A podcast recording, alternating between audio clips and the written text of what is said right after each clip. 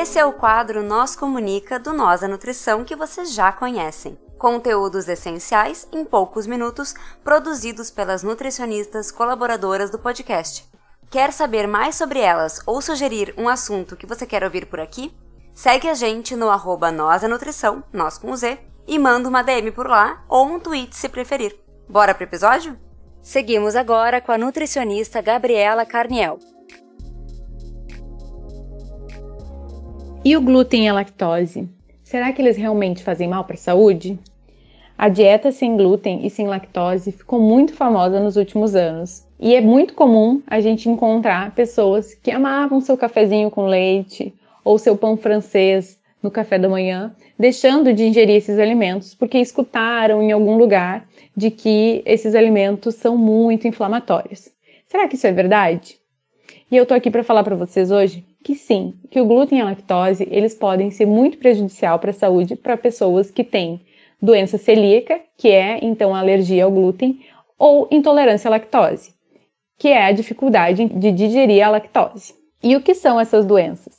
A doença celíaca é uma doença autoimune, que é quando células do sistema imunológico atacam o nosso próprio corpo, e ela é causada pelo consumo de glúten, o glúten é uma proteína que está presente principalmente no trigo, no centeio e na cevada.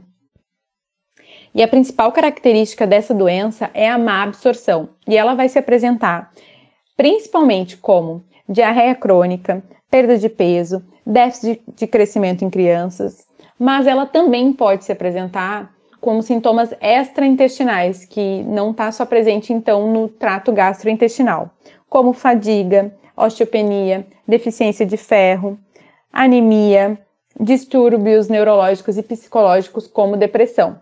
E existem exames que é possível ser feito então para saber se tem essa doença. E as pessoas que apresentam essa doença, o único tratamento é a exclusão total dessa proteína, então, que é o glúten. E para essas pessoas, realmente, o consumo desse alimento é muito prejudicial e tem que ser então excluído.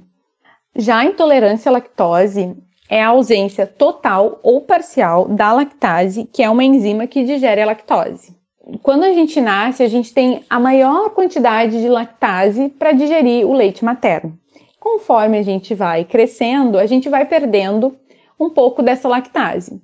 E alguns indivíduos acabam perdendo completamente. E os sintomas também são um pouco parecidos com a doença celíaca. Também, principalmente, são distúrbios gastrointestinais, como diarreia, vômito, pode ser constipação também, distensão abdominal, dor abdominal. Também acaba dificultando a absorção de outros nutrientes quando, quando a pessoa tem a intolerância à lactose e segue consumindo a lactose. Para os indivíduos que têm ausência total da lactase, é importante a gente fazer exclusão total da lactose. Porém, tem, para sorte dos intolerantes à lactose, tem uma enzima que é encontrada facilmente nas farmácias, que é a enzima, é a lactase, que tu pode consumir um pouquinho antes, então, de consumir os alimentos que contenham lactose. Mas é importante a gente, eh, mesmo assim, cuidar o consumo e consumir essa enzima só quando for realmente necessário. Quando tiver um evento que quer ir ou quer ir numa pizzaria, por exemplo, então consumir a lactase. Existe também para intolerância à lactose exames para comprovar então e saber se tem realmente essa doença. Agora já sabemos que para a população que tem doença celíaca ou intolerância à lactose, excluir esses alimentos, o glúten e a lactose, é realmente importante. Mas e para o restante da população? Será que é interessante tirar esses alimentos? Hoje não se tem estudo comprovando que tirar o glúten e a lactose da alimentação seja bom para a saúde.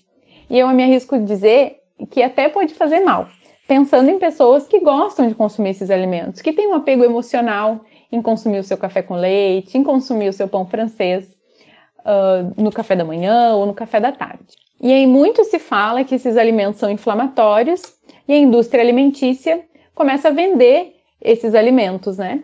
Sem glúten e sem lactose. E aí a gente fica falando então da inflamação do glúten, da inflamação da, que a lactose pode causar, mas a gente não olha para elementos que estão dentro desses alimentos industrializados que podem ser muito mais maléficos do que o glúten e a lactose.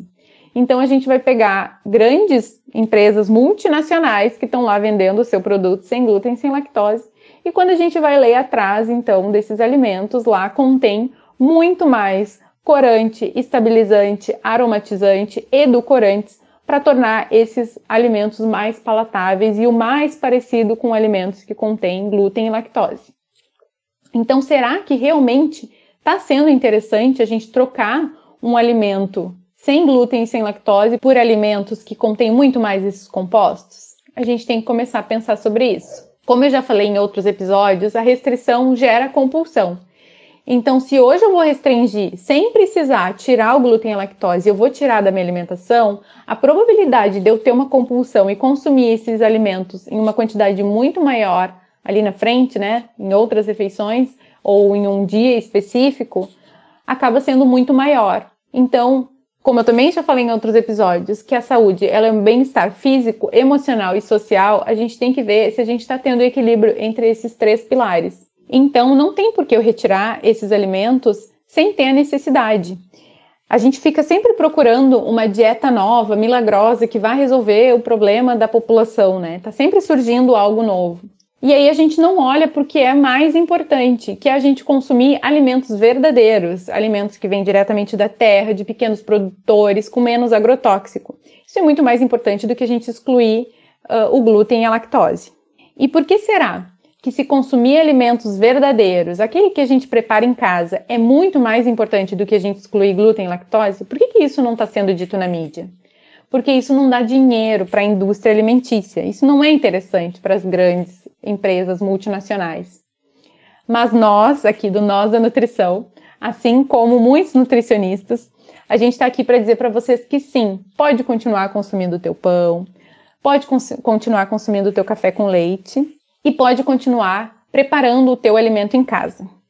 A gente tem o Guia Alimentar para a População Brasileira, que também oferece essas informações, afirmando que sim, consumir, preparar o alimento em casa, consumir num ambiente agradável, respeitando os nossos sinais de fome, saciedade, com pessoas que a gente gosta.